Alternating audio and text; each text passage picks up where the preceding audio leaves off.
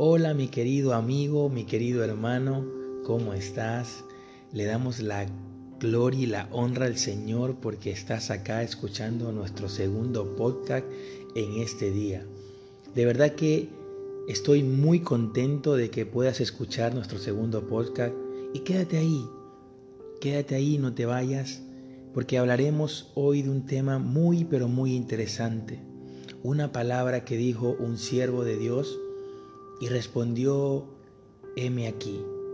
Me presento, mi nombre es Jairo Guillén y le damos la gloria y la honra al Señor porque una vez más estamos acá.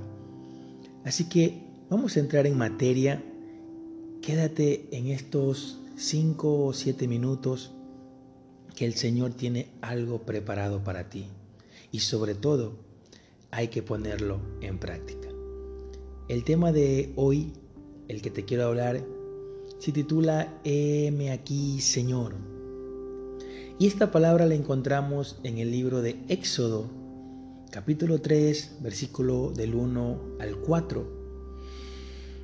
Y la palabra del Señor dice, apacentando Moisés las ovejas de Jetro, su suegro, sacerdote de Madián, llevó las ovejas a través del desierto y llegó hasta Oreg, monte de Dios y se le apareció el ángel de Jehová en una llama de fuego en medio de una zarza. Y él miró y vio que la zarza ardía en fuego. Y la zarza no se consumía. Entonces Moisés dijo, iré yo ahora y veré esta grande visión. ¿Por qué causa la zarza no se quema? Viendo Jehová que él iba a ver, lo llamó Dios de en medio de la zarza y dijo, Moisés, Moisés. Y él respondió, heme aquí. Wow, increíble cómo respondió este hombre llamado Moisés. Moisés vivió muchas experiencias, muchas cosas fuertes antes de responderle a Dios, heme aquí. Pese de haber sido criado en el palacio del faraón, despreció riquezas, poder para hacer la voluntad de Dios. Hebreos 11, 24, 26 nos dice que por la fe Moisés, hecho ya grande, rehusó llamarse hijo de la hija de Faraón, escogiendo antes ser maltratado como el pueblo de Dios ¿Qué gozar de los deleites temporales del pecado, teniendo por mayor riquezas el vituperio de Cristo que los tesoros de los egipcios, porque tenía puesta la mirada en el galardón. ¿Cuántos de nosotros tenemos puesta la mirada en el galardón? Por ejemplo, un atleta tiene puestas las miradas en la meta. Él se prepara, estudia, analiza para poder conseguir la tan preciada medalla o el trofeo o un pago económico. Esa es su meta. Amén.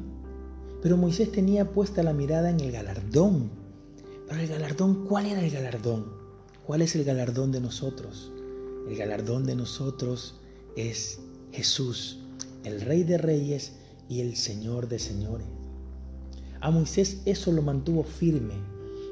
Asimismo, cuando nosotros pasamos momentos difíciles, tenemos que poner nuestros ojos en Jesús. Es Él el que nos sostiene como creyentes. Moisés rechazó los tesoros del faraón porque el galardón que él veía era mayor que las riquezas y el poder. Usted tendrá que tomar decisiones parecidas le ofrecerán riquezas, poder, dinero, mujeres. Tomar el camino fácil, pero si decimos no a lo temporal, ganaremos salvación y libertad y sobre todo vida eterna. Todo lo que ofrece el mundo es temporal. Todo lo que nos ofrece, en este caso el adversario, es temporal. Usted ve que una música hoy pega en el mundo y ya a los tres meses ya no hay nadie quien la conozca. Y es temporal. el dinero es temporal, el poder es temporal, porque el enemigo, el adversario solamente viene a hacer algo, viene a matar, a robar y a destruir, a dañar la creación de Dios que eres tú y mi persona. Él no viene a hacer nada bueno con nuestras vidas.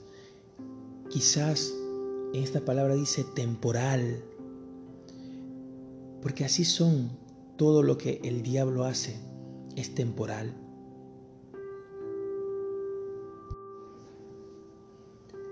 ¿Acaso le tomó a Dios 40 años usar a Moisés? No, a Moisés le tomó 40 años obedecer. Hay bendiciones listas para nosotros, para venir y llegar a nuestras vidas, pero por nuestra testarudez no se materializan. Si su vida o su negocio están estancados, el problema no está en Dios. Él quiere siempre que nosotros tengamos esa fe, que su diseño sea perfecto para nosotros, pero nosotros insistimos en hacerlo a nuestra manera, a nuestras fuerzas. En Éxodo 3:5, y dijo Dios, no te acerques, quita tu calzado de tus pies, porque el lugar en que tú estás, tierra santa es. Dios le pidió que se quitara las sandalias, porque para los hebreos en ese tiempo los pies simbolizaban poder. Moisés supo que Dios le estaba pidiendo despojarse de su habilidad humana. ¿Puede usted confiar en Dios y dejar que Él sea quien resuelva sus problemas? Dios le dice, haz a un lado tu sabiduría humana, yo lo haré. No es con espada, no es con ejército, es con mi Espíritu Santo. Y usted me dirá, ¿qué significa para Dios heme aquí? Para Dios significa dos cosas, total disponibilidad y total compromiso. Es dejar lo que estoy haciendo y hacer lo que Dios quiere. Es darle prioridad a la voluntad y a los planes de Dios. Si obedecerlos y permitimos que trabaje con nuestro carácter y nuestra voluntad, aunque no sepamos cómo, Dios hará lo que Dios dijo que haría. Entreguémosle todo al Señor y Él verá una aceleración a su vida. Yo en esta noche te bendigo, tú que has escuchado este podcast, quizás son siete minutos que te has quedado ahí escuchando, pero yo sé que Dios tiene más para ti. Quiero que ores conmigo en esta noche y le digas, Padre, en el nombre de Jesús, heme aquí. Yo pongo mi corazón, mi vida, mi disponibilidad, mi compromiso para con tus cosas. Dejo lo material, dejo lo temporal y me convierto a ti. En el nombre de Jesús, amén y amén. Que tengas muy pero muy buenas noches. En el nombre de Jesús. Amén y amén.